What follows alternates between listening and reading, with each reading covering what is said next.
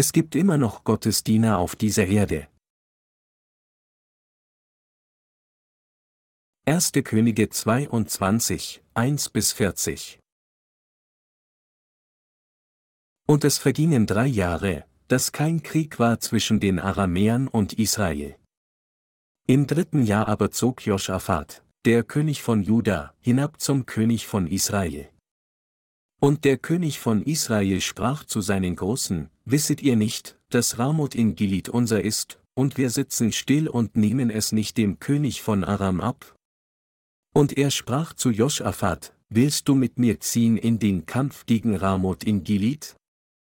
Joschafat sprach zum König von Israel, Ich will sein wie du, und mein Volk wie dein Volk, und meine Rosse wie deine Rosse. Und Joschafat sprach zum König von Israel, Frage doch zuerst nach dem Wort des Herrn. Da versammelte der König von Israel Propheten, etwa 400 Mann, und sprach zu ihnen, soll ich gegen Ramoth in Gilead in den Kampf ziehen, oder soll ich es lassen? Sie sprachen, zieh hinauf. Der Herr wird es in die Hand des Königs geben. Joschafat aber sprach, ist hier kein Prophet des Herrn mehr, dass wir durch ihn den Herrn befragen? Der König von Israel sprach zu Joschafat, es ist noch einer hier, Micha, der Sohn Jimlas, durch den man den Herrn befragen kann. Aber ich bin ihm gram, denn er weissagt mir nichts Gutes, sondern nur Böses.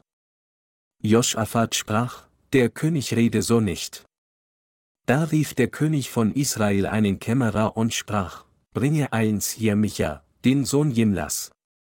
Der König von Israel aber und Joschafat, der König von Juda, saßen jeder auf seinem Thron in ihren königlichen Kleidern auf dem Platz vor dem Tor Samarias, und alle Propheten fingen an, vor ihnen zu weissagen.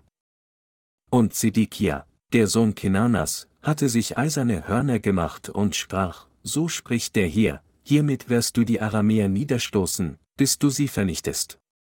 Und alle Propheten weissagten ebenso und sprachen, zieh hin gegen Ramoth in Gilead, es wird dir gelingen.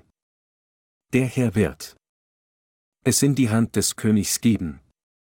Und der Bote, der hingegangen war, um Micha zu rufen, sprach zu ihm, siehe, die Worte der Propheten sind einmütig gut für den König, so lass nun auch dein Wort wie ihr Wort sein und rede Gutes. Micha sprach. So wahr der Herr lebt, ich will reden, was der Herr mir sagen wird. Und als er zum König kam, sprach der König zu ihm, Micha, sollen wir gegen Ramoth in Gilead in den Kampf ziehen, oder sollen wir es lassen? Er sprach zu ihm, Ja, zieh hinauf, es soll dir gelingen. Der Herr wird es in die Hand des Königs geben. Der König entgegnete ihm, Wie oft soll ich dich beschwören, dass du mir im Namen des Herrn nichts als die Wahrheit sagst? Micha sprach, ich sah ganz Israel zerstreut auf den Bergen wie Schafe, die keinen Hirten haben. Der Herr aber sprach, diese haben keinen Herrn, ein jeder kehre wieder heim mit Frieden. Da sprach der König von Israel zu Joschafat, hab ich dir nicht gesagt, dass er mir nichts Gutes weissagt, sondern nur Böses? Micha sprach, darum höre nun das Wort des Herrn. Ich sah den Herrn sitzen auf seinem Thron und das ganze himmlische Heer neben ihm stehen zu seiner Rechten und Linken. Und der Herr sprach, wer will Ahab betören, dass er hinaufzieht und vor Ramoth in Gilead fällt?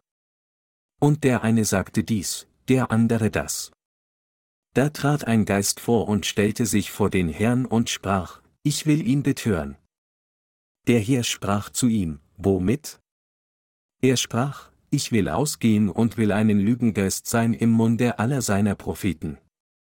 Er sprach, du sollst ihn betören und sollst es ausrichten, geh aus und tu das. Nun siehe, der Herr hat einen Lügengeist gegeben in den Mund aller deiner Propheten, und der Herr hat Unheil gegen dich geredet. Da trat er zu Zedekia, der Sohn Kenanas, und schlug Micha auf die Backe und sprach, wie? Ist der Geist des Herrn von mir gewichen, dass er mit dir redet? Micha sprach, Wahrlich, an dem Tage wirst du es sehen, wenn du von einer Kammer in die andere gehst, um dich zu verkriechen. Der König von Israel sprach, nimm Micha und bring ihn zu Ammon, dem Stadthauptmann, und zu Josch, dem Sohn des Königs, und sprich, so spricht der König, diesen wirft in den Kerker und speist ihn nur kärglich mit Brot und Wasser, bis ich mit Frieden wiederkomme. Micha sprach, kommst du mit Frieden wieder, so hat der Herr nicht durch mich geredet. Und er sprach, höret, alle Völker.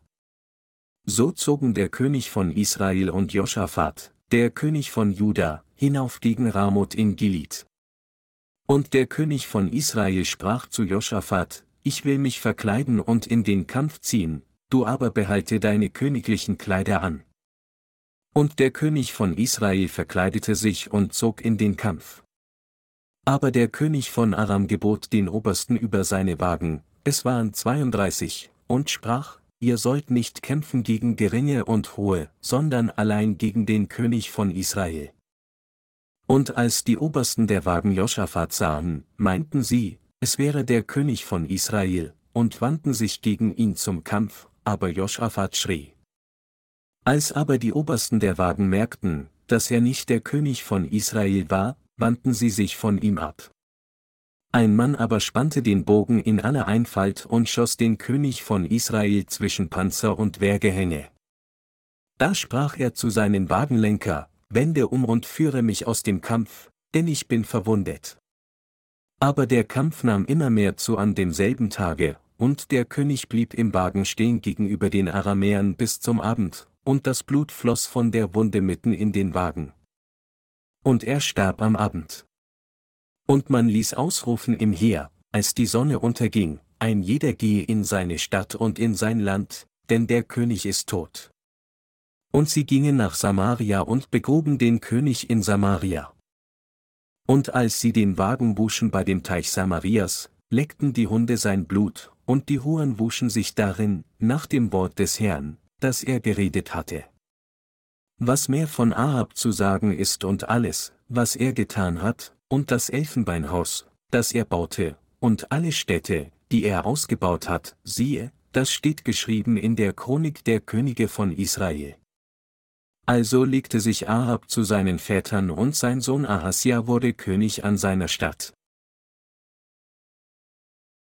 Die heutige Schriftpassage aus 1. Könige 22, 1 bis 40 beschreibt den Tod von König Ahab. Diese Passage sagt uns, dass König Ahab getötet wurde, weil er die Worte von Gottes Diener ignorierte. Ahab war der König von Israel, dem Nordreich, während Joschafat der König von Juda, dem Südreich, war. Diese beiden Könige hatten ihre Streitkräfte vereint, um Syrien anzugreifen, aber im Verlauf der Schlacht wurde König Ahab zu Tode getroffen. So wie Micha den Willen des Herrn, Gottes prophezeit hatte, wurde Ahab besiegt und starb auf dem Schlachtfeld. Wie wir sehr wohl wissen, ersetzte König Jerobeam nach der Errichtung des nördlichen Königreichs Israel schließlich den Gott der Wahrheit durch goldene Kälber, um seine Herrschaft zu festigen und um seine fleischlichen Ambitionen zu erfüllen. Er provozierte den Zorn Gottes, indem er gewöhnliche Menschen in die Priesterschaft berief, um diesen goldenen Kälbern Opfer darzubringen, und er verwandelte sich in einen Ketzer, indem er auch das Datum des Versöhnungstages änderte. Da das Volk Israel Jerobeam blind folgte, wohin er sie auch führte, kamen sie dazu, Böses zu praktizieren, und folglich mussten sie von Gott für ihre abscheulichen Sünden gerichtet werden.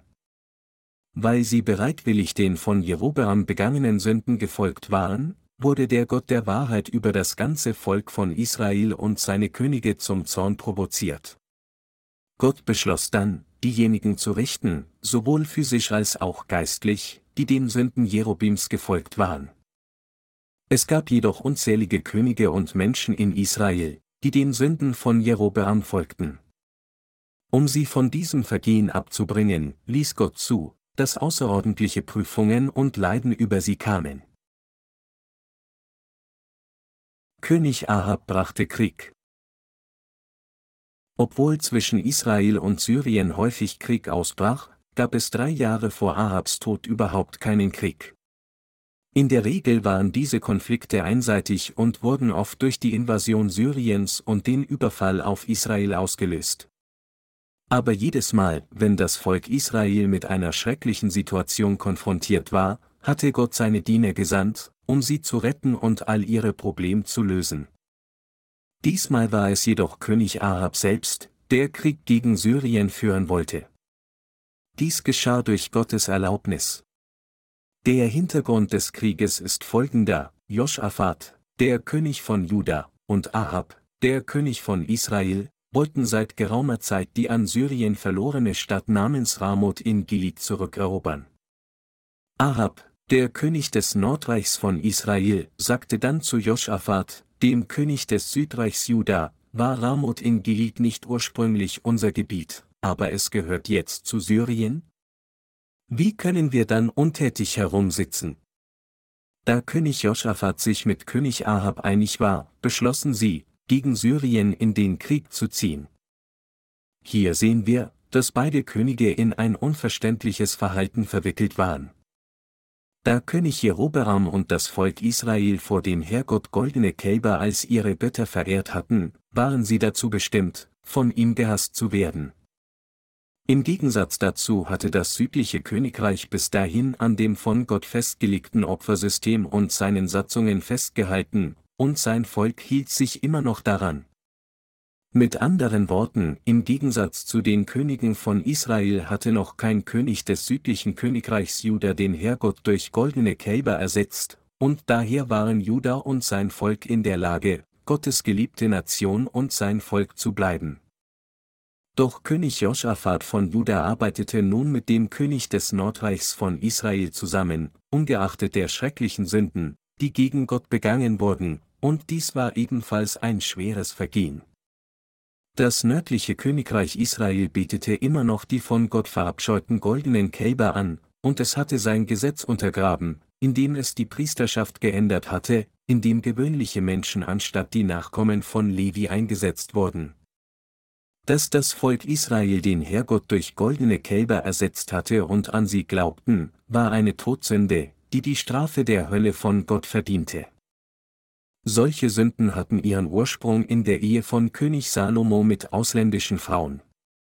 Es war wegen dieser heidnischen Frauen, die nach Israel kamen, dass König Salomo und das Volk Israel zahllosen Götzen ausgesetzt waren. Aufgrund dieser von König Salomo begangenen Sünde spaltete Gott die Nation Israel in zwei Teile. So wurde Jerobeam der erste König des Nordreichs Israel, aber genau wie Salomo beging er auch schwere Sünden vor Gott. Was noch schlimmer war, ist, dass die Könige des Nordreichs Israel und sein Volk nicht einmal bemerkten, dass sie solche schweren Sünden begehen. Deshalb konnten sie sich nicht von diesen Sünden abwenden und zu Gott zurückkehren. Auf der anderen Seite wusste König Joschafat des südlichen Königreichs Juda sehr gut, dass das Volk des Nordreichs Israel den Sünden folgte, die von König Jerobeam begangen wurden, und dennoch unterhielt er eine offene Beziehung zum Nordreich, und so begann das südliche Königreich Juda dem Nordreich beim Begehen von Sünden immer mehr zu ähneln. Obwohl es für Menschen schwierig ist, bei guten Taten zusammenzuarbeiten, gibt es eine ausgeprägte Tendenz, wenn es um das Begehen von Sünden geht, dass sie leicht zusammenzuarbeiten und sich ähneln. Es gab jedoch immer noch von Gott eingesetzte Diener in Israel. Da sie die Sündhaftigkeit der Nation kannten, riefen diese Diener Gottes zur Busse auf. Immer auf Gottes Seite stehend, tadelten sie die Sünden ihres Volkes und erfüllten ihren Dienst. Da der Glaube der Könige beider Königreiche Israel und Juda jedoch praktisch identisch war, war es für den König des Südreichs Juda nicht schwer, sich mit dem König des Nordreichs Israel zusammenzuschließen und in einem Bündniskrieg gegen Syrien zu führen. Aber Joschafat, der König von Juda, glaubte immer noch nicht an goldene Kälber als Gott, und so, bevor er in den Krieg gegen Syrien zog, schlug er König Ahab vor, zuerst Rat bei den Dienern Gottes einzuholen und sie nach seinem Willen zu befragen. So riefen die beiden Könige Gottes Diener und fragten sie nach seinem Willen. Gab es Gottes Diener, die seinen Willen überbrachten? Zu dieser Zeit gab es im Nordreich Israel nicht weniger als 400 sogenannte Propheten. Bevor König Ahab auf das Schlachtfeld ging, suchte er, diese Propheten zu befragen, was der Wille Gottes sei. Dann machte sich ein Prophet namens Zedekia eiserne Hörner und sagte, dass die Könige diesen Krieg gewinnen würden, indem er prophezeite, hiermit wirst du die Aramäer niederstoßen, bis du sie vernichtest. 1. Könige 22 Uhr und 11 Minuten. All die übrigen 400 Propheten sagten dasselbe wie der Prophet Zedekia. Da ihre Prophezeiungen ausnahmslos dieselben waren, schien es, als gäbe es keine Notwendigkeit, weiter nach dem Willen des Herrgott zu fragen. Doch König Joschafat von Juda fragte König Ahab, gibt es keinen anderen Propheten in diesem Königreich mehr, den man befragen kann? König Ahab antwortete dann, ja, es gibt einen weiteren Mann. Wer ist er? Er ist ein Prophet namens Micha, aber er hat nie etwas Gutes über mich prophezeit. Es ist also sinnlos, ihn zu fragen. Aber dennoch drängte Joschafat Ahab weiter, den Propheten Micha zu rufen, um ihn nach dem Willen des Herrgott zu fragen. König Ahab sandte dann einen seiner Männer zu Micha. Als der gesandte Botschafter des Königs den Propheten Micha traf, sagte er zu ihm, 400 Propheten haben bereits einstimmig prophezeit, dass der König den Krieg gewinnen wird. Also prophezei bitte dasselbe, wie sie taten. Aber Micha sagte, ich kann so etwas nicht vor dem Herrgott tun. Ich werde genau prophezeien, was der Herrgott sagt. Als der Prophet Micha zum König gebracht wurde, sagte er zuerst, ja, zieh hinauf, es soll dir gelingen. Der Herr wird es in die Hand des Königs geben. Diese Worte waren jedoch nicht aufrichtig gesprochen. Also bat der König den Propheten Micha, die Wahrheit zu sagen, indem er sagte, lüge mich jetzt nicht an. Sag mir den wahren Willen des Herrgott. Sprich die Wahrheit und sag uns, ob Gott tatsächlich gesagt hat, dass wir diesen Kampf gewinnen würden. Wie viele Male muss ich dich fragen, bevor du mir den Willen des Herrn genau übermittelst? Der Prophet Micha prophezeite dann wahrheitsgemäß den Willen Gottes treu, indem er sagte, ich sah ganz Israel zerstreut auf den Bergen wie Schafe, die keinen Hirten haben. Der Herr aber sprach, diese haben keinen Herrn, ein jeder kehre wieder heim mit Frieden.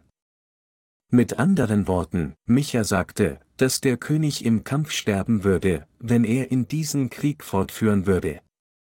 Wenn wir uns 1. Könige 22, 19 bis 23 zuwenden, sehen wir Micha folgende sagen, darum höre nun das Wort des Herrn.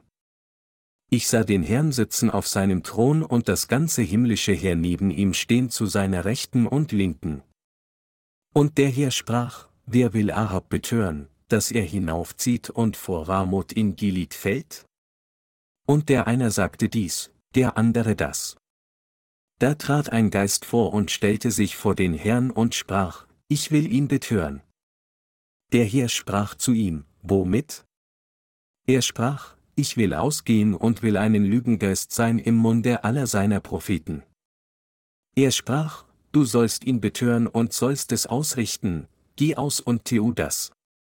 Nun siehe, der Herr hat einen Lügengeist gegeben in den Mund aller deiner Propheten, und der Herr hat Unheil gegen dich geredet. Mit diesen Worten überbrachte der Prophet Micha König Ahab und Joschafat den Willen Gottes deutlich. Der Prophet Micha hatte Gott auf seinem Thron im Himmel sitzen sehen, flankiert von allen himmlischen Herrscharen auf beiden Seiten. In dieser Vision hatte er den Herrn, Gott, sagen hören, wer will Ahab betören, dass er hinaufzieht und vor Ramoth in Gilead fällt? Micha sah dann einen der himmlischen Geister, der Gott diente, vor ihm stehen und hörte ihn sagen, ich werde ausgehen und ein Lügengeist sein im Munde aller Propheten von Ahab. Ich werde König Ahab dazu verleiten, Ramoth in Gilead zu begehren, damit er Krieg führt und in der Schlacht stirbt. Der Prophet Micha machte König Ahab den Willen Gottes bekannt. Er erklärte, wie sich die Geister im Himmel vor der Gegenwart des Herrn, Gottes, beraten hatten, und er übermittelte König Ahab seinen Willen klar. Er sagte zu König Ahab, wenn du in diesen Krieg ziehst, wirst du nicht lebend zurückkehren.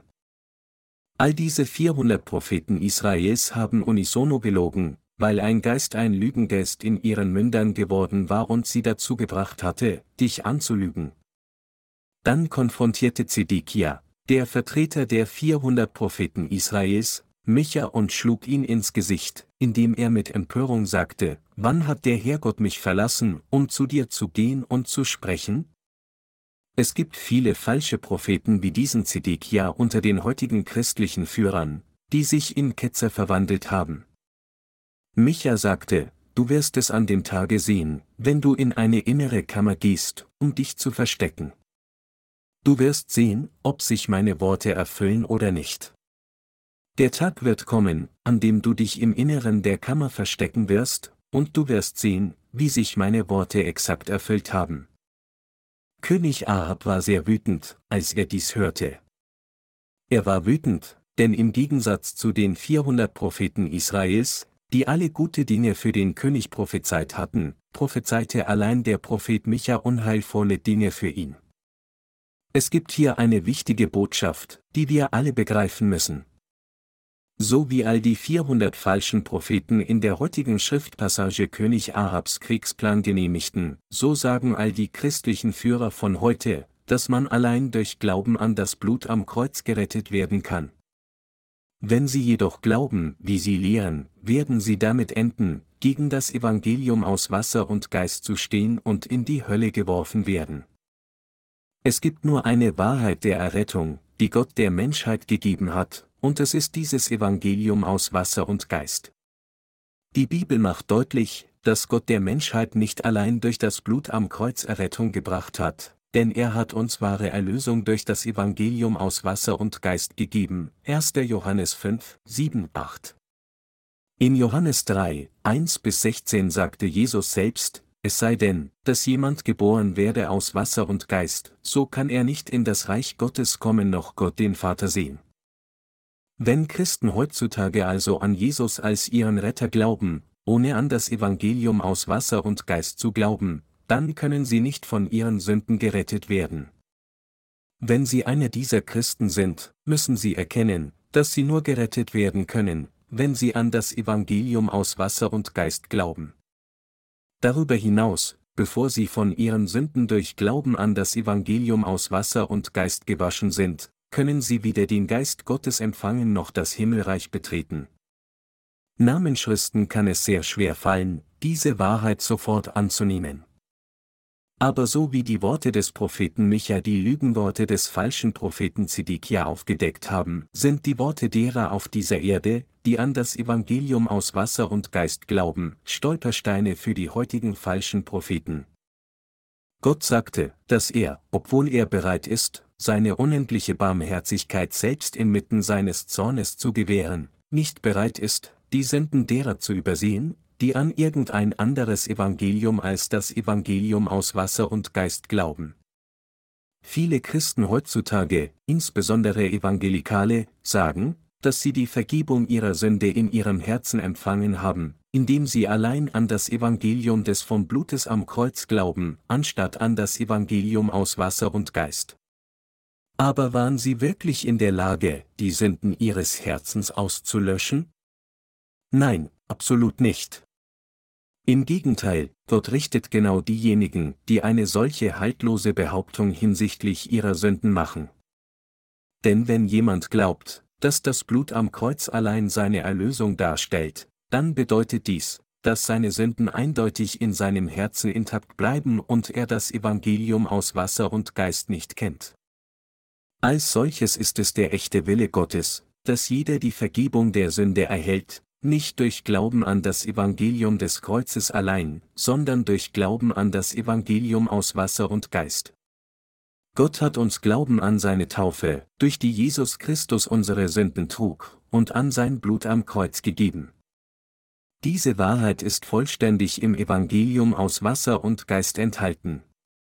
In dieser Zeit gibt es viele Menschen, die sagen, dass sie allein durch Glauben an Jesus Blut am Kreuz gerettet wurden. Das wahre Evangelium ist jedoch das Evangelium aus Wasser und Geist, das der Herr der ganzen Menschheit ein für allemal gegeben hat.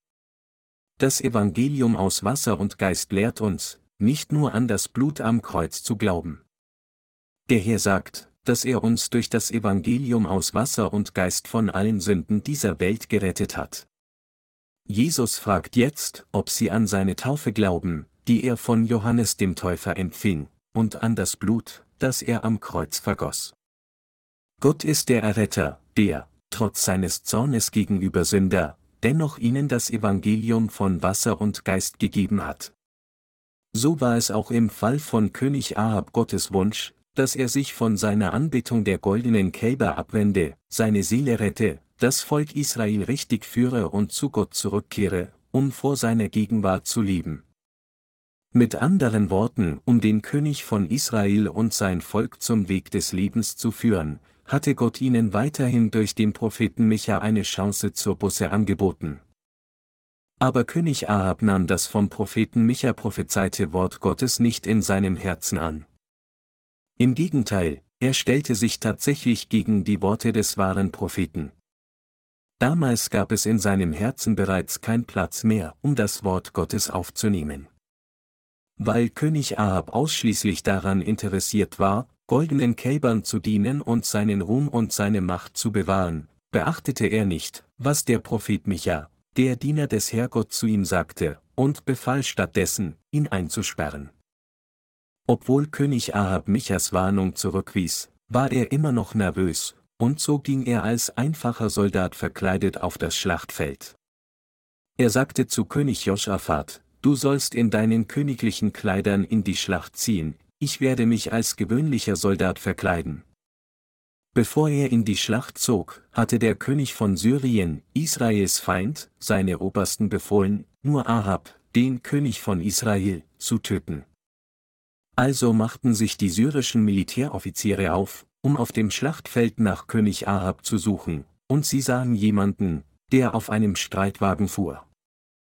Denkend, dass es Ahab sei, drängten sie alle auf ihn zu, aber dieser Mann auf dem Streitwagen war tatsächlich Joschafat. Als Joschafat sah, dass die syrischen Streitwagen hinter ihm herfuhren, floh er voller Angst um sein Lebens. Die syrischen Soldaten riefen wahrscheinlich, da ist König Ahab. Tötet ihn. Joschafat drehte sich dann um und sah, dass sie auf ihn zukamen. Also schrie er, ich bin nicht König Ahab. Ich bin Joschafat. Die syrischen Soldaten waren ihn auf den Fersen und versuchten, ihn zu töten, aber als sie sich ihm näherten und feststellten, dass er nicht König Ahab war, kehrten sie um. Ahab wurde jedoch auf dem Schlachtfeld getötet, genau wie der Prophet Micha prophezeit hatte, ein Mann aber spannte den Bogen in aller Einfalt und schoss den König von Israel zwischen Panzer und Wehrgehänge. Da sprach er zu seinem Wagenlenker, Wende um und führe mich aus dem Kampf, denn ich bin verwundet. Aber der Kampf nahm immer mehr zu an demselben Tage, und der König blieb im Wagen stehen gegenüber den Aramäern bis zum Abend, und das Blut floss von der Wunde mitten in den Wagen und er starb am Abend. Und man ließ ausrufen im Heer, als die Sonne unterging, ein jeder gehe in seine Stadt und in sein Land, 1. Könige 22, 34 bis 36. Einer von den syrischen Soldaten hatte in aller Einfalt geschossen, aber er traf den König von Israel zwischen Panzer und Wehrgehänge. Da die Soldaten derzeit Rüstungen trugen, um sich selbst zu schützen, prallten die meisten Pfeile ab und drangen nicht tief ein, auch wenn sie getroffen wurden. König Ahab wurde jedoch zwischen Panzer und Wehrgehänge getroffen, die exakt verwundbare Stelle, an der der Schuss des Pfeils seine tödliche Wirkung entfalten konnte. Als er in der Schlacht verwundet wurde und versuchte, der syrischen Armee zu entkommen, befahl König Ahab seinen Wagenlenker, bring mich aus der Schlacht. Die Kämpfe waren an diesem Tag jedoch so intensiv, dass selbst der Wagenlenker dem Schlachtfeld nicht entfliehen konnte, und so musste Ahab weiter im Wagen kämpfen. Der Kampf tobte bis in den Abend, und als König Ahab mit seiner tiefen Wunde kämpfte, lief sein Blut auf den Boden des Wagens und er starb letztlich. Jetzt, wo König Ahab auf dem Schlachtfeld gestorben war, verlor Israel diesen Kampf. Als der Kampf sich dem Ende zuneigte, erklärte jemand die Schlacht für beendet, indem er rief, ein jeder gehe in seine Stadt und in sein Land. Alle an der Schlacht beteiligten Armeen kehrten dann in ihre jeweiligen Länder zurück, wobei die syrische Armee nach Syrien zurückkehrte, die israelische Armee nach Israel zurückkehrte und die jüdische Armee nach Juda zurückkehrte. König Ahab war jedoch tot. Als die Armee Israels sah, dass ihr König tot war, brachte sie seinen Leichnam zurück nach Samaria und begrub ihn dort. Als sie in Samaria ankamen, wuschen sie Ahabs Blut bei einem Teich von seinem Streitwagen, und Hunde leckten sein Blut auf.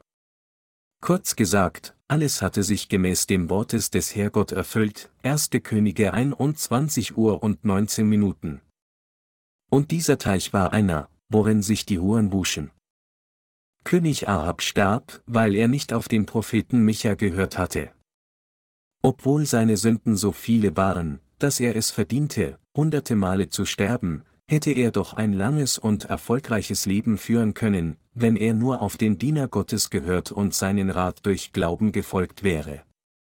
Das ist, weil es eine Freude für Gott ist, seine überschwängliche Barmherzigkeit sogar denen zu schenken, die es verdienen, für ihre Sünden zu sterben, und sie zu retten.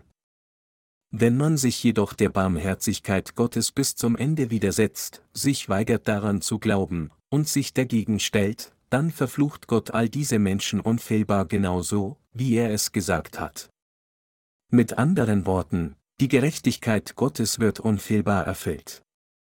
Gleichzeitig ist Gott, während er der Gott der Gerechtigkeit ist, auch der Gott der Barmherzigkeit. Gott hat uns das Evangelium aus Wasser und Geist gegeben und uns gerettet. Die falschen Propheten dieser Zeit glauben jedoch und bezeugen, dass nur das am Kreuz von Golgatha vergossene Blut Jesu die Gewissheit der Errettung ist. Im Gegensatz dazu bezeugen die Diener Gottes, dass Errettung durch das Evangelium aus Wasser und Geist gebracht wird. Wer sind dann die wahren, wiedergeborenen Diener in dieser Zeit, die von Gott erhöht wurden, mit anderen Worten, wer sind die wahren Diener Gottes wie Micha in dieser Zeit, und wer sind die falschen Propheten wie Zedekia? Die wahren Diener Gottes sind diejenigen, die an das Evangelium aus Wasser und Geist glauben und und es bezeugen, und die falschen Propheten sind diejenigen, die nur das Blut vom Kreuz bezeugen. Ich hoffe und bete, dass Sie alle diese Wahrheit erkennen würden und die Gnade der Erlösung von Gott finden, indem sie ihren Glauben an das Evangelium aus Wasser und Geist platzieren. Obwohl die Sünden, die König Ahab gegen Gott begangen hatte, mehr als genug waren, um seinen Tod zu rechtfertigen, liegt die direkte Ursache seines Todes in der Tatsache, dass er nicht auf das Wort Gottes hörte, das der Prophet Micha predigte, und stattdessen den Willen Gottes ignorierte. Wenn Ahab nur auf den Propheten Micha gehört und erkannt hätte, dass Gott ihn töten würde, hätte er umkehren und sagen sollen, Herr, ich habe gegen dich gesündigt. Wenn er zugegeben hätte, dass es falsch war, den Sünden von Jerobeam gefolgt zu sein, und einfach umgekehrt wäre und um Gottes Gnade gebeten hätte, ihn zu retten, hätte Gott ihn nicht getötet, sondern ihn verschont. Doch trotz dessen, obwohl Gott Ahab seinen Willen durch den Propheten Micha klar kundgetan hatte, ignorierte Ahab dennoch die Warnung Michas deshalb musste er sowohl körperlich als auch geistig sterben. Auch in heutigen christlichen Gemeinschaften wird das Wort Gottes ignoriert, und nur falsche Lehren florieren. Sie wissen wahrscheinlich, wie viele Christen es heutzutage auf dieser Welt gibt. Die meisten von ihnen folgen jedoch tatsächlich den Sünden Jerobims, während sie behaupten, Jesus Christus zu dienen. Obwohl sie Gott im Namen Jesus Christi anbeten und Gott ihren Vater nennen, fordern sie in Wirklichkeit von Gott nur materielle Dinge, körperliche Gesundheit und die Macht und den Ruhm dieser Welt. Obwohl sie bekennen, an Jesus zu glauben, den Namen Gottes des Vaters anrufen und ihn preisen und anbeten, sind sie letztlich die Suchenden nach weltlichen Segnungen. Der materialistische Glaube solcher Menschen ist in einer Religion namens Christentum platziert, es ist nicht der wahre Glaube, der an das Evangelium aus Wasser und Geist vor der Gegenwart Gottes platziert ist. Unfähig, von den materialistischen Überzeugungen befreit zu werden, die so weit im Bereich des christlichen Glaubens verbreitet sind, gehen heute viele Christen getäuscht von falschen Propheten zugrunde. Ihr einziges Interesse an Jesus zu glauben besteht darin, weltliche Segnungen zu erlangen, während sie wenig Interesse daran haben, wie sie von ihren Sünden durch Glauben an das Evangelium aus Wasser und Geist, das vom Herrn gegeben wurde, reingewaschen werden können. Ausnahmslos glauben sie alle an Jesus als ihren Retter, nur um ihres eigenen Fleisches willen. Sie berufen sich ständig auf 3. Johannes 1 zu 2, wo es heißt, ich wünsche, dass es dir in allen Dingen gut geht und du gesund seist, so wie es deiner Seele gut geht, und halten die sogenannte Lehre der dreifachen Segnungen als ihre goldene Regel hoch. Mit anderen Worten, sie beten Gott nur an, weil sie solche weltlichen Segnungen wie körperliche Gesundheit, Reichtum, Ruhm und Macht erlangen wollen. Als solche bieten Christen mit dieser Art von Glauben eine moderne Version von goldenen Kälbern an, nur um letztlich in der Hölle zu enden, ohne sich überhaupt bewusst zu sein, dass sie tatsächlich den Sünden Jerobims folgen. Es stimmt natürlich, dass der Herr tatsächlich zu uns gesagt hat, mein Lieber, ich wünsche, dass es dir in allen Dingen gut geht und du gesund seist, so wie es deiner Seele gut geht. 3. Johannes 1 zu 2. Aber die Tatsache, dass der Herr möchte, dass unsere Seelen vor Gott gedeihen, bedeutet, dass wir zuerst von all unseren Sünden durch Glauben an das Evangelium aus Wasser und Geist gewaschen werden müssen. Nur wenn jemand zuerst die Vergebung der Sünde erhält, ist er dann qualifiziert, Gottes Kind zu werden und all die geistlichen Segnungen des Himmels zu empfangen. Mit anderen Worten, bevor wir um materiellen Wohlstand und Segnungen bitten, müssen wir zuerst die Vergebung der Sünde durch Glauben an das Evangelium aus Wasser und Geist empfangen. Aber wie glauben eigentlich die meisten Christen heutzutage? Gefangen in einem materialistischen Glauben, der von falschen Propheten propagiert wird, nehmen Christen auf der ganzen Welt das Evangelium aus Wasser und Geist, die echte Wahrheit der Erlösung, nicht wahr, und selbst wenn es ihnen gepredigt wird, bleiben sie desinteressiert. Stattdessen halten sie mit ihrem blinden Glauben nur weiter an das Blut am Kreuz von Golgatha fest. Was ist mit ihnen? Glauben Sie, dass allein das Blut Jesu am Kreuz von Golgatha das ist, was wirklich Ihre Sünden zur Vollkommenheit weggewaschen hat? Wenn ja, dann wissen Sie offen gesagt nicht selbst, dass Ihre Sünden immer noch in Ihrem Herzen unversehrt sind, auch wenn Sie an das Blut glauben, das Jesus am Kreuz vergossen hat? Unter den Predigern in den heutigen christlichen Gemeinschaften, die nur an das Blut vom Kreuz glauben, gibt es viele berühmte Prediger. Da diese Prediger jedoch das Evangelium aus Wasser und Geist nicht kennen, kann ich mit Sicherheit sagen, dass sie nicht wirklich wiedergeboren wurden. Daher können sie ihre Gemeinde niemals von ihren Sünden reinwaschen. Was würde ihnen passieren, wenn sie von dieser Arten von unangemessenen Pastoren ernährt würden? Natürlicherweise würden sie das Evangelium aus Wasser und Geist nicht kennen und daher unfähig bleiben, wiedergeboren zu werden. Wenn ein Blinder einen anderen Blinden führt, fallen sie beide in die Grube und gehen zugrunde. Tatsächlich führen viele christliche Führer heute sogar in diesem Moment ihre Anhänger auf den Weg von Jerobeam, da diese Führer das Evangelium aus Wasser und Geist nicht kennen und daher selbst nicht wiedergeboren wurden. So wie König Ahab nicht auf die Warnung des Propheten Michael gehört hatte und daraufhin vernichtet wurde, folgen auch heutige Christen goldenen Kälbern wie Ahab mit ihrer Weigerung, an das Evangelium aus Wasser und Geist zu glauben. Egal wie leidenschaftlich diese Christen allein an das Blut am Kreuz glauben und egal wie sie den Glauben des anderen anerkennen mögen, wenn sie nicht Jesus Christus begegnen, der durch das Evangelium aus Wasser und Geist auf diese Erde gekommen ist, werden sie von Gott niemals anerkannt werden. Auch wenn sie jetzt alle Reichtümer dieser Welt und ihre Pracht besitzen mögen, stehen sie dennoch sowohl geistlichen und körperlichen Tod wie Ahab gegenüber. Da sie nicht einmal das Evangelium aus Wasser und Geist kennen wollen, werden sie in ihrem sündigen Zustand vor der Gegenwart Gottes stehen und die Verurteilung ihrer Sünden tragen. Wenn sie andererseits jetzt die Vergebung der Sünde von Gott empfangen und ein wahres Glaubensleben führen wollen, dann müssen sie nach den Dienern Gottes Ausschau halten, die das Wort des Evangeliums aus Wasser und Geist predigen, wie der Prophet Micha, das Wort Gottes von ihnen hören und an dieses Wort glauben. Sie müssen daher das Evangelium aus Wasser und Geist mit ihren Ohren hören, das diese Diener predigen, und sie müssen es durch Glauben in ihren Herzen annehmen. Wenn einer immer noch nicht von seinen Sünden vor Gott erlassen wurde, muss er so schnell wie möglich an das Evangelium aus Wasser und Geist glauben. Nur dann kann er wirklich einer von Gottes heiligem Volk werden. Gerade jetzt geben die falsche Pastoren in christlichen Versammlungen vor, deren Glaube ketzerisch vor Gott ist, geistlich begabte Diener zu sein, behauptend, dass sie die Gabe der Heilung oder die Gabe der Teufelsaustreibung erhalten haben und versichern ihnen dies souverän. Diese Pastoren müssen jedoch erkennen, dass sie, wenn sie nicht an das Evangelium aus Wasser und Geist glauben, nicht nur selbst sowohl körperlich als auch geistlich zerstört werden, sondern auch all ihre Anhänger werden in die Hölle geworfen werden.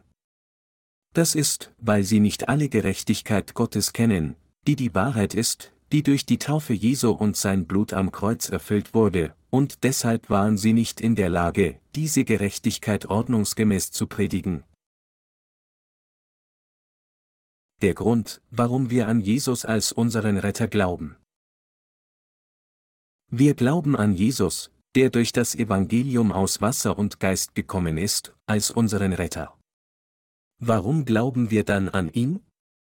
Wir glauben an Jesus als unseren Retter, damit unsere Seelen von unseren Sünden gewaschen werden. Mit anderen Worten, es ist, um Gottes sündlose Kinder zu werden, indem wir an das Evangelium aus Wasser und Geist glauben, das er uns gegeben hat. Der Zweck des Strebens nach Errettung unserer Seelen von all den Sünden der Welt besteht darin, wirklich ewiges Leben zu erlangen. Es ist nicht, nur um unser weltliches Gedeihen und unsere körperliche Gesundheit zu sichern, dass wir an Jesus als unseren Retter glauben. Der Name Jesus bedeutet, der Retter. Der eigentliche Zweck, für den er auf diese Erde kam, ist, die ganze Menschheit von ihren Sünde zu retten, Matthäus 1, 21.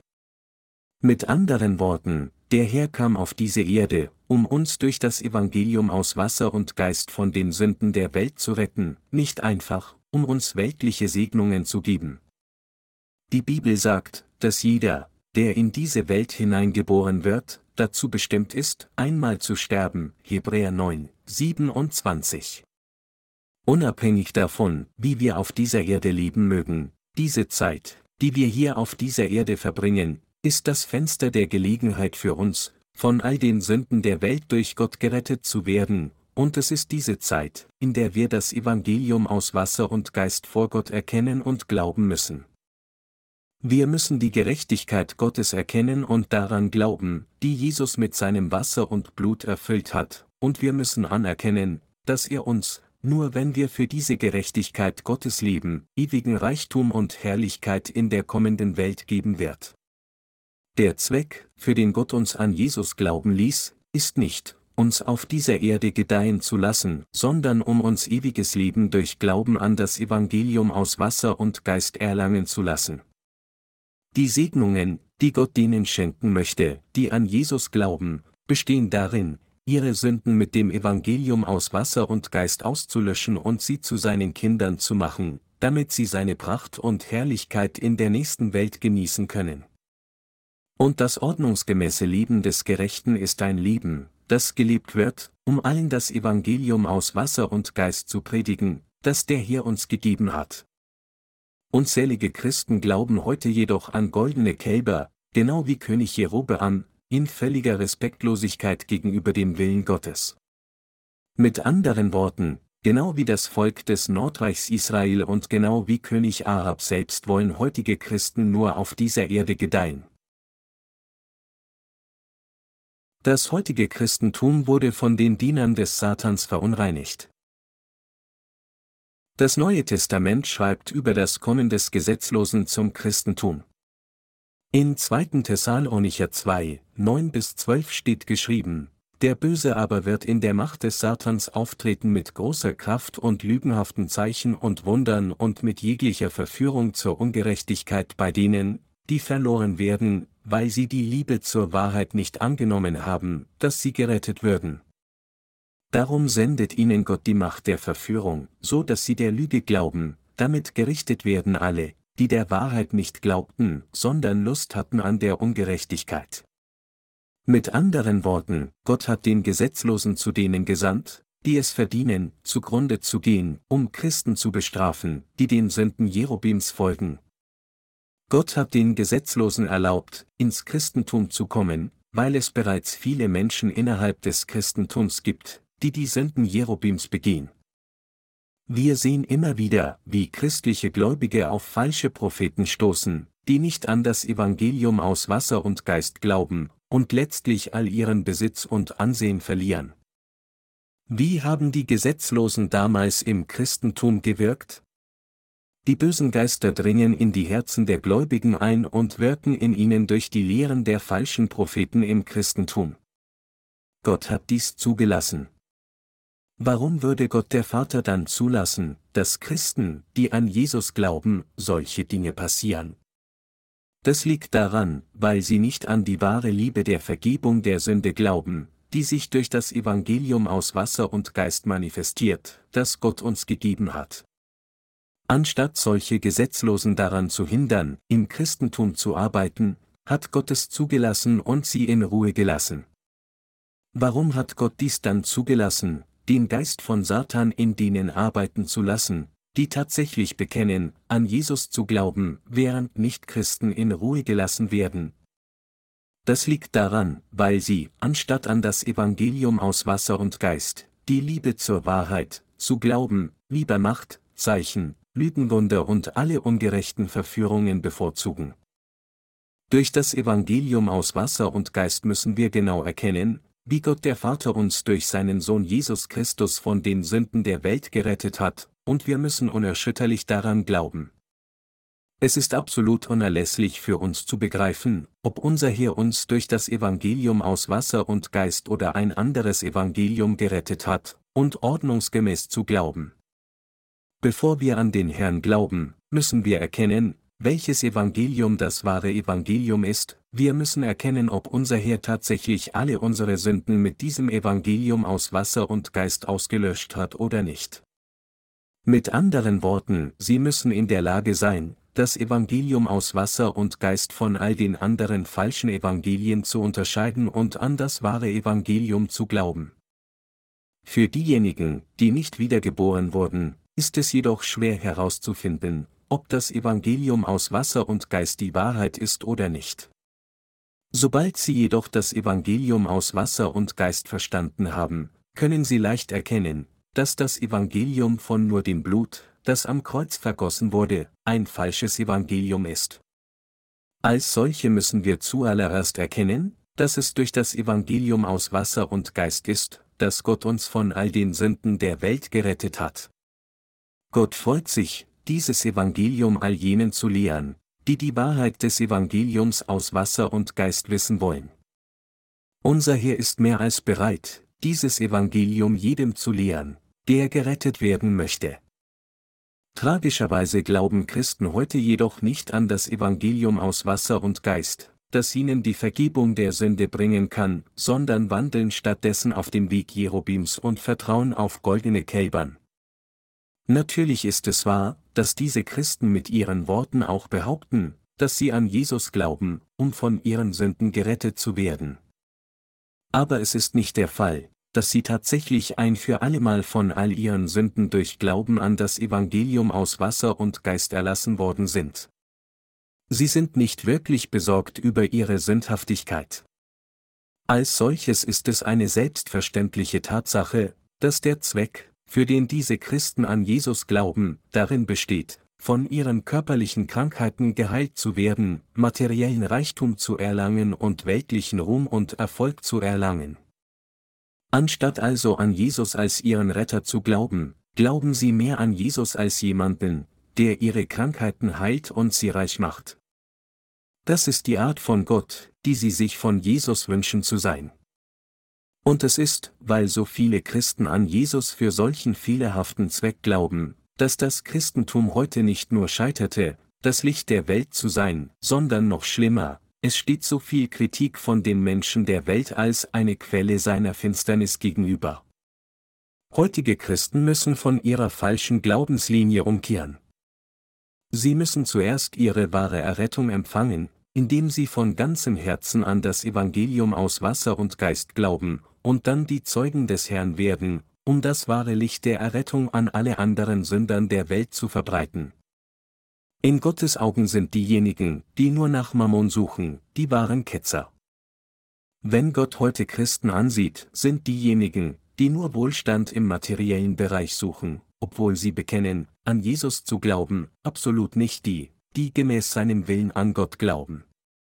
Gott lässt solchen Menschen keinen Wohlstand zu, nicht einmal irdischen Wohlstand, indem er sagt, da dies ist, wie ihr an mich glaubt, wenn ich eure Körper gesund mache und eure Krankheit heile, werdet ihr dann an das Evangelium aus Wasser und Geist glauben? Selbst wenn Gott die körperlichen Krankheiten dieser Götzendiener wirklich heilt, werden sie von da an nicht mehr an das Evangelium aus Wasser und Geist glauben, weit davon entfernt, wollen sie nur reicher und glücklicher werden und schließlich nur noch nach der Lust ihres Fleisches trachten. So werden schließlich ihre eigenen Bräuche ihre Götter und ihre Herzen werden fest mit goldenen Kälbern bepflanzt. Deshalb tadelt Gott sie mit den Worten, Wann habt ihr mich je gefürchtet? Wenn ihr mich wirklich fürchtet, sollte ihr zuerst an das Evangelium aus Wasser und Geist glauben, das ich euch gegeben habe. Ihr solltet daher durch Glauben von all euren Sünden reingewaschen werden. Nur dann könnt ihr meine Flüche vermeiden, die über euch kommen werden, wenn ihr goldene Kälber wie Jerobeam folgt. Der Glaube der heutigen Christen ist in Gottes Augen falsch. Der Wille Gottes ist es, uns durch das Evangelium aus Wasser und Geist von den Sünden der Welt zu retten und uns zu seinen Kindern zu machen, damit wir für seine Gerechtigkeit leben, während wir auf dieser Erde sind. Trotz der Tatsache, dass es Gottes Wille ist, uns im ewigen Bereich gedeihen zu lassen, eher als auf dieser zeitlichen Erde, bitten Christen ihn immer noch nur um weltlichen Wohlstand auf dieser Erde und um Heilung ihrer körperlichen Krankheiten. Mit anderen Worten, selbst diejenigen, die bekennen, an Jesus als ihren Retter zu glauben, fordern in Wirklichkeit von Gott, dass er sie ein reiches und herrliches Leben auf dieser Erde leben lässt. Als solches ist ihr Glaube nicht der Glaube, den Gott wirklich von ihnen will. Sie müssen solche ihren Vorstellungen wegwerfen und gemäß dem Willen Gottes an Jesus glauben. Einfach ausgedrückt, wenn Gott den Glauben der heutigen Christen betrachtet, sieht er, dass solche Christen nicht die Gläubigen sind, deren Glaube in Übereinstimmung mit seiner Gerechtigkeit steht. Die Bibel sagt, denn das ist der Wille Gottes, eure Heiligung, 1. Thessalonicher 4 zu 3. Gott verabscheute es, wenn Salomo Götzen anbittete, und da er diese Sünde nicht tolerieren konnte, teilte er zur Strafe Salomos Königreich in zwei Teile, damit die Israeliten Busse tun würden. Aber trotzdem, weit davon entfernt, Busse zu tun, fühlte sich das Volk tatsächlich so, dass Gottes Strafe ungerechtfertigt war, und so sündigen sie noch mehr, indem sie ihn direkt herausforderten. Sie ersetzten Gott durch goldene Kälber, verdarben die von Gott festgelegte Priesterschaft und änderten den von ihm festgesetzten Versöhnungstag auf ein anderes Datum.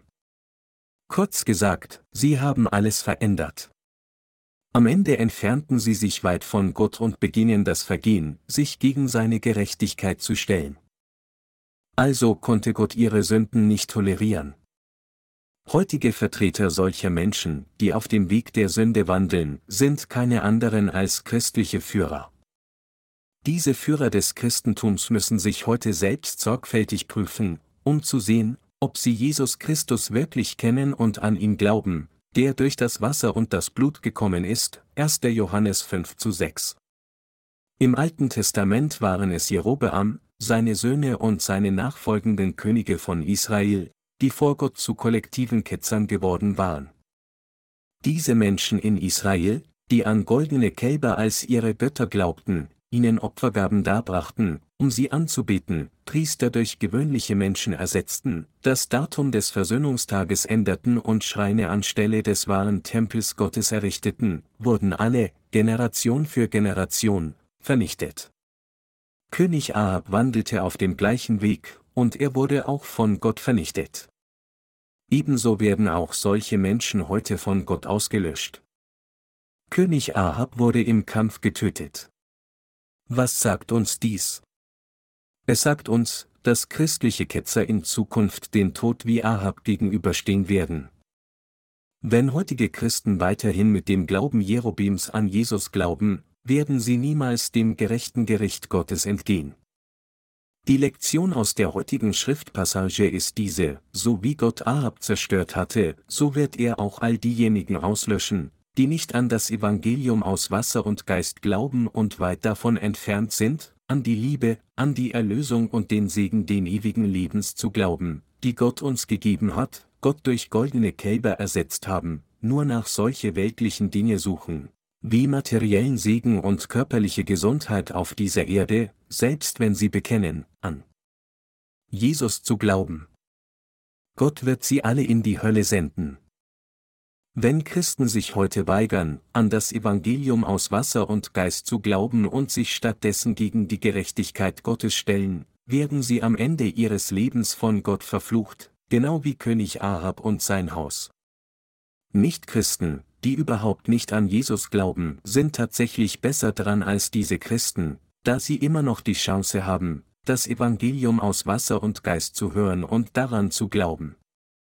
Wenn diese Menschen in der Zukunft das Evangelium aus Wasser und Geist hören, ist alles, was sie nur tun zu haben, richtig an dieses Evangelium zu glauben.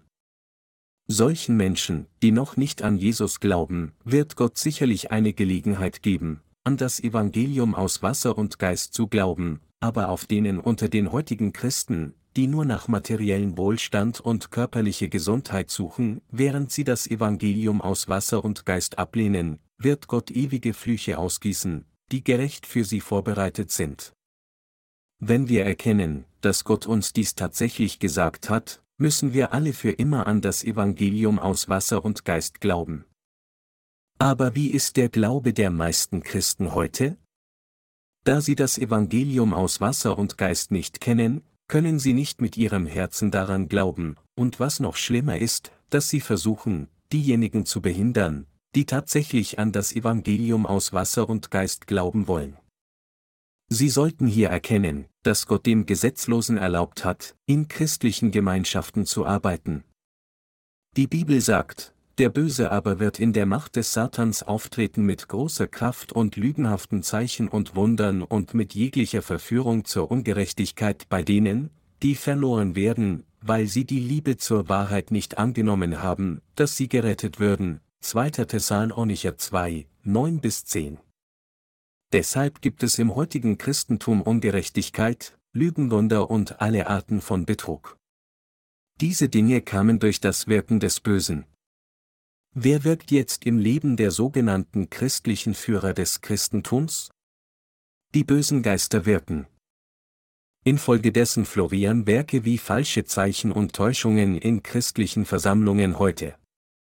Diese falschen Propheten lügen Menschen an, behaupten, dass sie den Heiligen Geist empfangen haben, obwohl sie Sünde in ihren Herzen haben, und sie predigen auch falsch, indem sie sagen, wenn ihr an Jesus glaubt, dann werdet ihr von eurer körperlichen Krankheit geheilt und gesund werden, ihr werdet auf dieser Erde erfolgreich sein, eher der Erste als der Letzte sein, euer Geschäft wird florieren und ihr werdet gedeihen. Sie sagen, da Christen an Jesus als ihren Retter glauben, hilft Gott der Vater ihnen immer. Selbst wenn ihr Sünde habt, seid ihr immer noch Gottes Volk und seine Kinder, denn ihr glaubt an Jesus. Gott hilft seinen Kindern bedingungslos.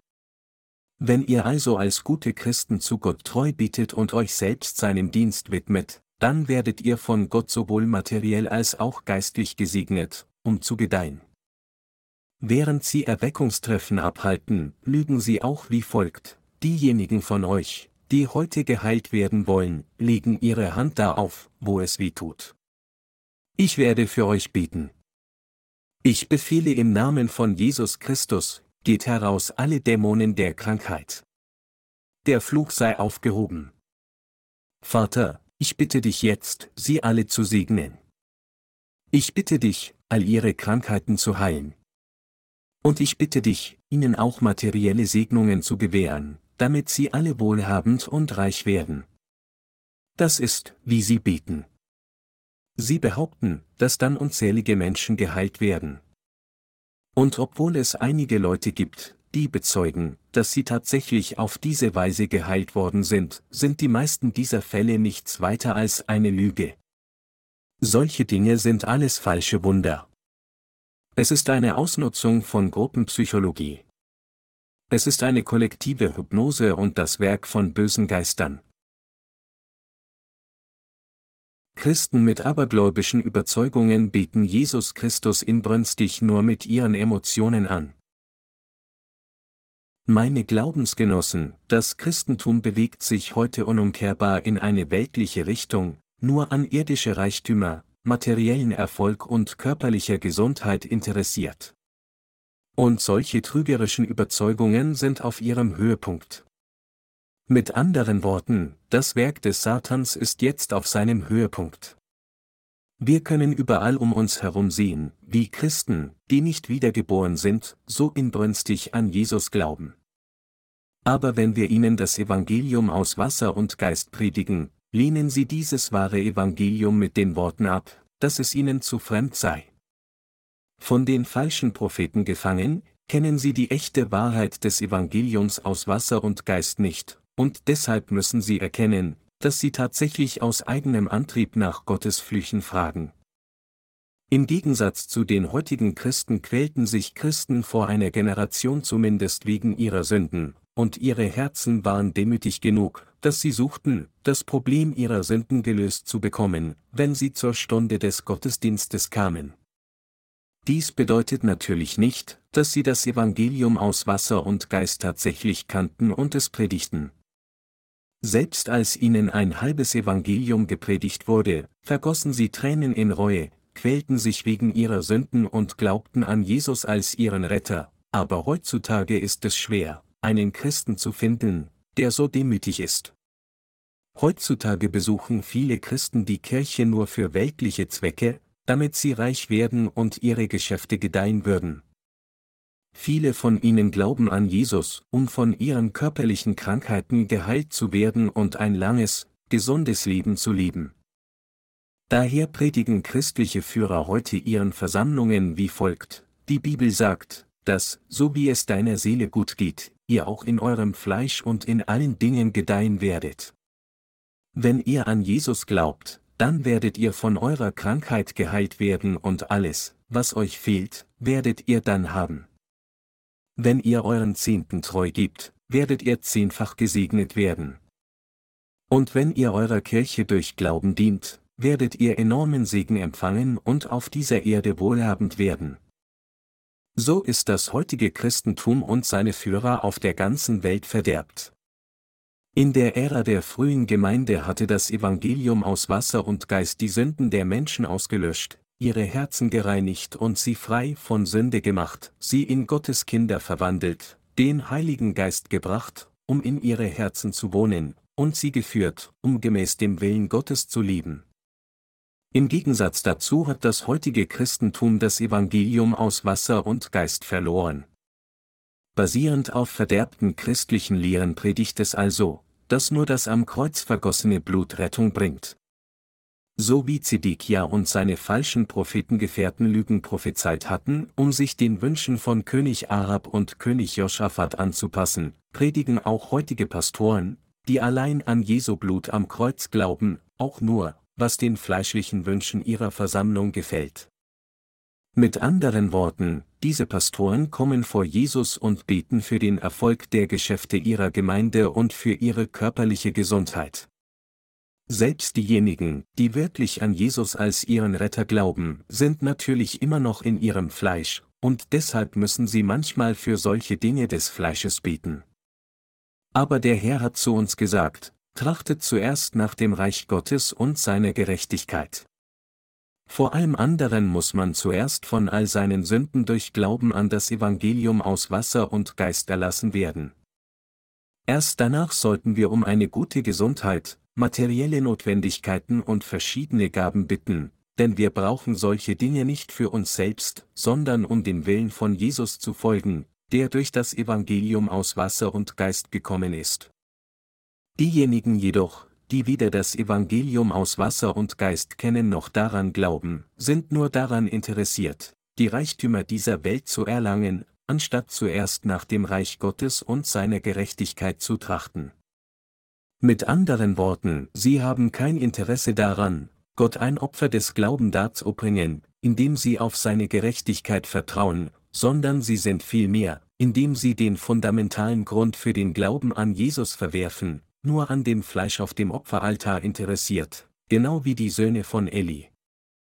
Elis Söhne waren Priester, aber sie waren so verdorben, dass sie sogar die für den Herrn bestimmten Opfergaben unterschlagen haben. Sie nahmen das Fleisch von den Opfergaben, um es zuerst zu essen, noch bevor es Gott dargebracht wurde. Leider dienen zu viele Führer in christlichen Versammlungen auf der ganzen Welt heute einfach so. Wir predigen jetzt das Evangelium aus Wasser und Geist auf der ganzen Welt, weil es in unserer Verantwortung ist, jedem Christen wissen zu lassen, wer die Ketzer in heutigen christlichen Versammlungen wirklich sind. Jeder Christ muss erkennen, wer die wahren Ketzer sind. Wenn wir nach dem Maßstab des geschriebenen Wortes Gottes untersuchen, ob Christen den richtigen Glauben haben oder nicht, sind tatsächlich viele von ihnen Ketzer. Wer sollte sie dann wissen lassen, dass sie tatsächlich Ketzer sind? Diese Verantwortung liegt bei den Dienern Gottes, die an das Evangelium aus Wasser und Geist glauben, jetzt ist es ihre Pflicht, solchen fehlgeleiteten Christen zu sagen, dass sie dem Glauben der Ketzerei verfallen sind. Diese Christen, die jetzt in Ketzerei gefangen sind, müssen also erkennen, dass sie selbst Ketzer sind. Christen neigen heutzutage dazu, sich gegenseitig der Ketzerei zu bezichtigen. Sie tun nicht wissen, wer laut der Bibel wirklich ein Ketzer ist, denn man Ketzerei nur dann richtig definieren, wenn man das Evangelium aus Wasser und Geist versteht. Die Bibel sagt, dass ein Ketzer jemand ist, der sich selbst verurteilt hat, obwohl er bekennt, an Jesus zu glauben, Titus 3, 10 bis 11. Wir nennen Gott unseren Vater, weil wir die Sünden unserer Herzen weggewaschen und sie durch Glauben an das Evangelium aus Wasser und Geist reingewaschen haben. Im Gegensatz dazu legen viele Christen, die das Evangelium aus Wasser und Geist ablehnen, ihr Glaubensbekenntnis ab, indem sie sagen, dass sie ihre Sünden reingewaschen haben, indem sie einfach an das Blut am Kreuz glauben.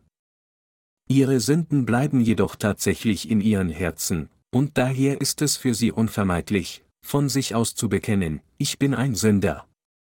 Solche Menschen nennt die Bibel Ketzer. Ich stelle diese Frage den heutigen Christen, hat der Herr ihre Sünden wirklich nur mit dem Blut am Kreuz weggewaschen?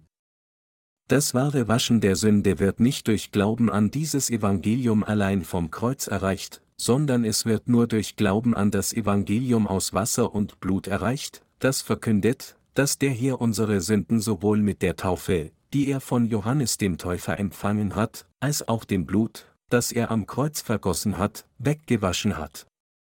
Als Jesus von Johannes dem Täufer getauft wurde, trug er alle unsere Sünden ein für allemal. Mit dem Wasser dieser Taufe, die er von Johannes dem Täufer erhielt, wusch der Herr alle unsere Sünden weg. Christen, die nicht an das Evangelium aus Wasser und Geist glauben, sind also verkehrt und sündigen, sich selbst verurteilend. Heute sind diejenigen, die nur an das Blut vom Kreuz glauben, weit weg von der Wahrheit der Erlösung, dem Evangelium aus Wasser und Geist, das der Herr gegeben hat. Und selbst wenn sie von sich aus behaupten, dass sie ihre Sünden mit dem Blut vom Kreuz weggewaschen haben, verrotten ihre Herzen tatsächlich. Kurz gesagt, sie sind jetzt zu geistlichen Aussätzigen geworden. Diejenigen, die nicht an das Evangelium aus Wasser und Geist glauben, können nicht anders, als zu bekennen, dass sie ihre Sünden nicht allein mit dem am Kreuz vergossenen Blut reinwaschen konnten, da jedoch Gott der Vater unsere Erlösung durch Jesus Christus mit dem Evangelium aus Wasser und Geist bereits vollendet hat, kann jeder, der an diese Wahrheit der Errettung glaubt, von all seinen Sünden erlassen werden. Trotzdem lehnen viele Menschen in christlichen Versammlungen das Evangelium aus Wasser und Geist aus Unwissenheit immer noch ab. Kein anderer als dies ist der Grund, warum sie in der Sünde der Selbstverurteilung gefangen sind. Mit anderen Worten, diejenigen, die ablehnen, dass Gott uns durch das Evangelium aus Wasser und Geist von all unseren Sünden gerettet hat, sind genau die Ketzer, die gegen Gott sündigen, indem sie nicht an das Evangelium aus Wasser und Geist glauben. Diese sind die, deren Glaube in Gottes Augen ketzerisch ist. Wie hat Jesus Christus unsere Sünden ausgelöscht, als er auf diese Erde kam?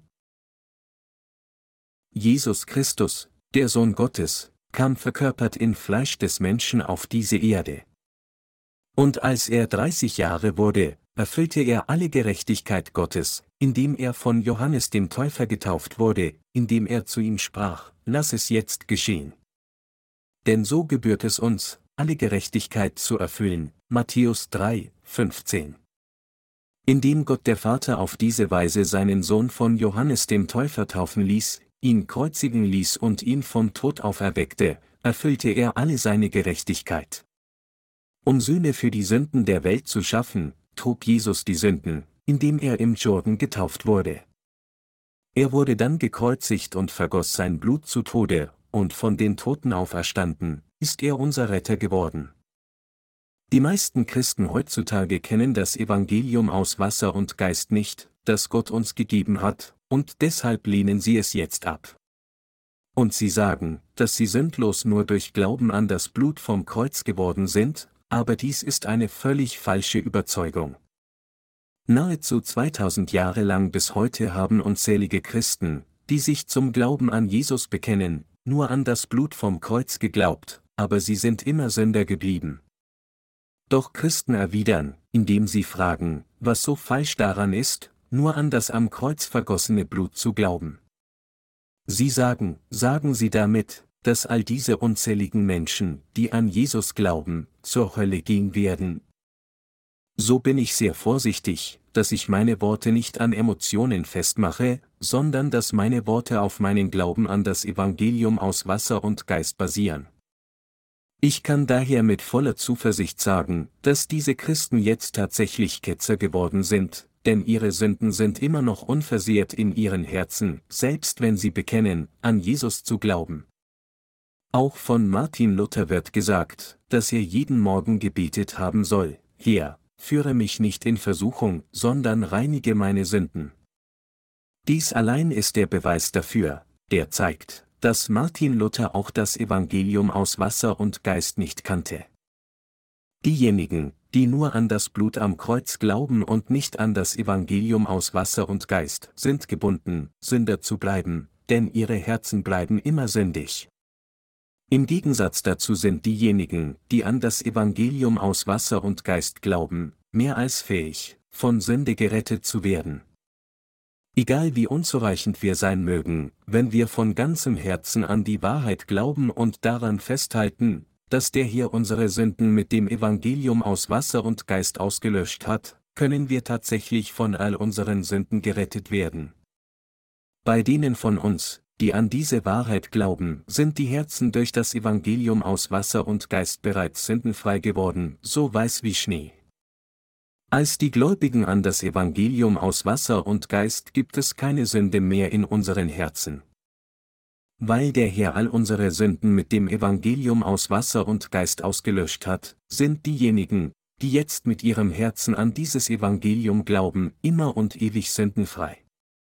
Mit anderen Worten, unsere Sünden werden nicht weggewaschen, indem wir allein an Jesu Blut am Kreuz glauben und Busgebete darbringen, um ihn zu bitten, sie wegzuwaschen.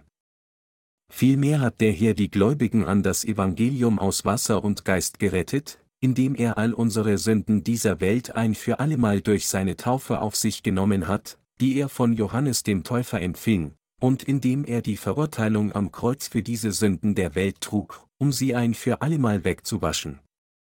Wenn wir unsere Herzen nicht von unseren Sünden waschen, indem wir an die Taufe Jesu und sein Blut am Kreuz glauben, die das Evangelium aus Wasser und Geist darstellen, dann können diese unsere Sünden niemals für immer weggewaschen werden. Jesus Christus kam zu uns durch das Evangelium des Wassers, Blutes und des Geistes, 1. Johannes 5, 6 bis 8. Deshalb sagen wir, dass Jesus Christus unser ewiger Retter ist. Wir glauben, dass er unser wahrer Retter ist, gerade weil er auf diese Erde kam, die Sünden der Welt auf sich nahm, indem er von Johannes dem Täufer getauft wurde, um uns von diesen Sünden zu retten, für sie am Kreuz verurteilt wurde, von den Toten wieder auferstanden ist und uns dadurch ein für allemal gerettet hat. Wir Menschen wurden alle im Bilde Gottes geschaffen. Das bedeutet, dass jeder jetzt qualifiziert ist, Gottes Kind durch Glauben an das Evangelium aus Wasser und Geist zu werden. Es ist für diesen Zweck, zu dem Gott uns geschaffen hat. Deshalb sandte Gott der Vater seinen Sohn auf diese Erde und ließ diesen Sohn die Sünden der Welt annehmen, indem er von Johannes dem Täufer im Jordan getauft wurde, sie zum Kreuz tragen, zu Tode gekreuzigt werden und von den Toten auferstehen und so zu unserem immerwährenden Retter werden. Und Gott hat uns diese Wahrheit bekannt gemacht und unsere Herzen davon überzeugt, daran zu glauben. Wir alle müssen diese Wahrheit des Evangeliums aus Wasser und Geist kennen und daran glauben. Sie dürfen den Gebeten der ketzerischen Irrlehrer nicht länger glauben. Noch heute täuschen diese ketzerischen Führer ihre Anhänger mit den Worten, zu dieser Stunde möchte ich, dass ihr eure Hand dort auflegt, wo es weh tut. Durch die Kreuzigung hat unser Herr all unsere Flüche, alle Leiden und den Tod getragen, und er hat all unsere Krankheiten geheilt und macht uns reich. Wenn wir den Wünschen des Fleisches folgen würden, wäre dieses Gebete Musik in unseren Ohren. Wenn dieses Gebet dem Geist der Wahrheit ausgesetzt ist, ist es ein Gebet, das sie auf den sündigen Wegen Jerobims wandeln lässt. Ich ermahne Sie alle, sich nicht länger von solchen Gebeten und Lügenworten täuschen zu lassen. Als König Ahab sich weigerte, auf den Rat des Propheten Michas zu hören, besiegelte er sein eigenes Schicksal.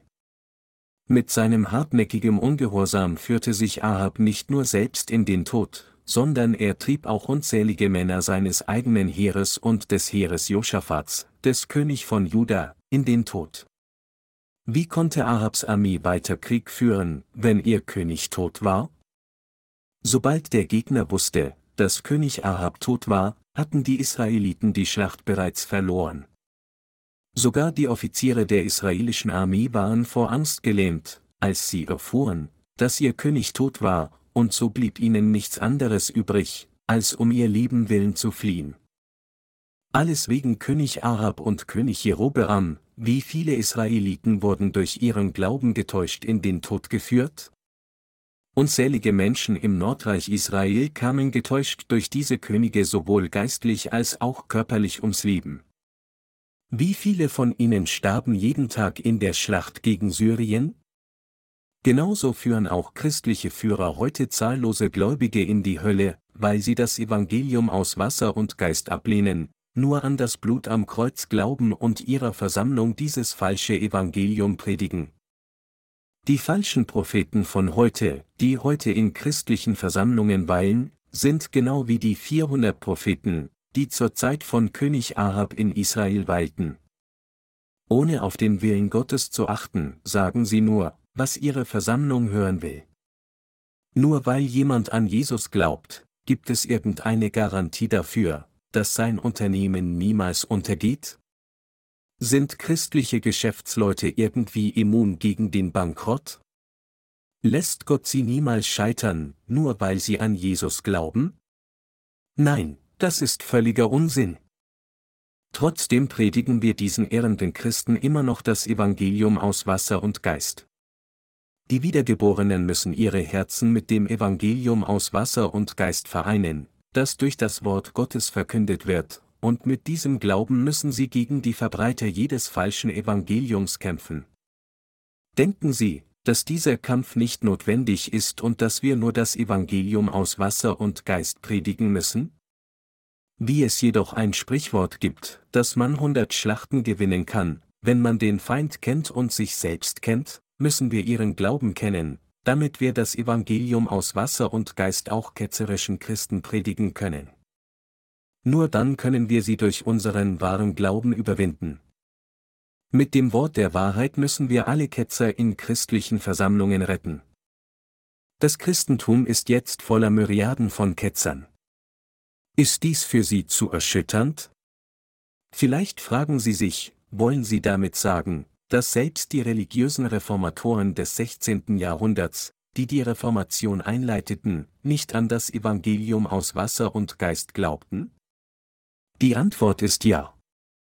Diese Menschen haben nicht die Reformationsbewegung wegen der Erkenntnis des Evangeliums aus Wasser und Geist ins Leben gerufen.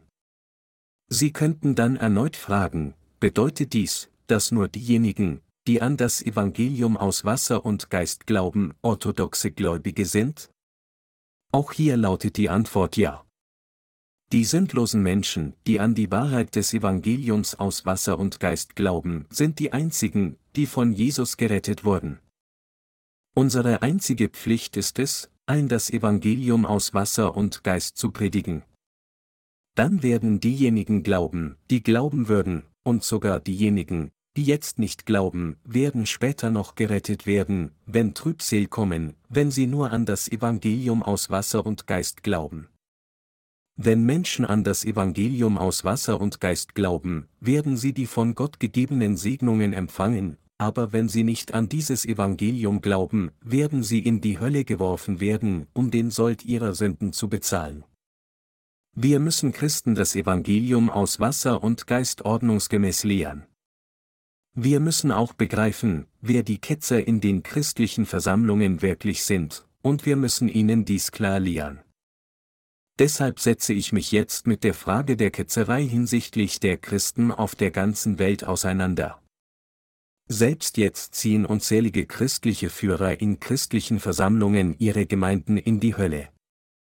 Aus diesem Grund predige ich das Wort Gottes, damit diese Menschen, die in Ketzerei gefangen sind, gerettet werden. Wie viele christliche Gläubige folgen jetzt den Sünden Jerobims? Es ist meine aufrichtige Hoffnung und Gebet, dass diese Christen alle erkennen würden, dass sie jetzt schrecklichen Flüchen von Gott für das Anbeten goldener Kälber wie Jeroboam gegenüberstehen, und dass sie eines Tages alle an das Evangelium aus Wasser und Geist glauben würden. Sie müssen erkennen, dass sie wegen ihrer Sünden in der kommenden Welt für immer verflucht sein werden. Als solche müssen wir Mitleid mit ihnen haben, für sie beten und sie von ihren Sünden und ihrem ketzerischen Glauben retten. Wir dürfen niemals ihre Unwissenheit übersehen. Stattdessen müssen wir Mitleid mit ihnen haben, zu Gott beten, um sie von ihren Sünden zu retten, und ihnen durch Glauben das Evangelium aus Wasser und Geist predigen, die unerschütterliche Wahrheit der Errettung. Es ist meine Hoffnung und mein Gebet, dass Gott uns befähigt, all dieses uns anvertraute Werk zu erfüllen, und dann werden wir in der Lage sein, als seine guten und treuen Diener vor dem Gott der Wahrheit zu stehen.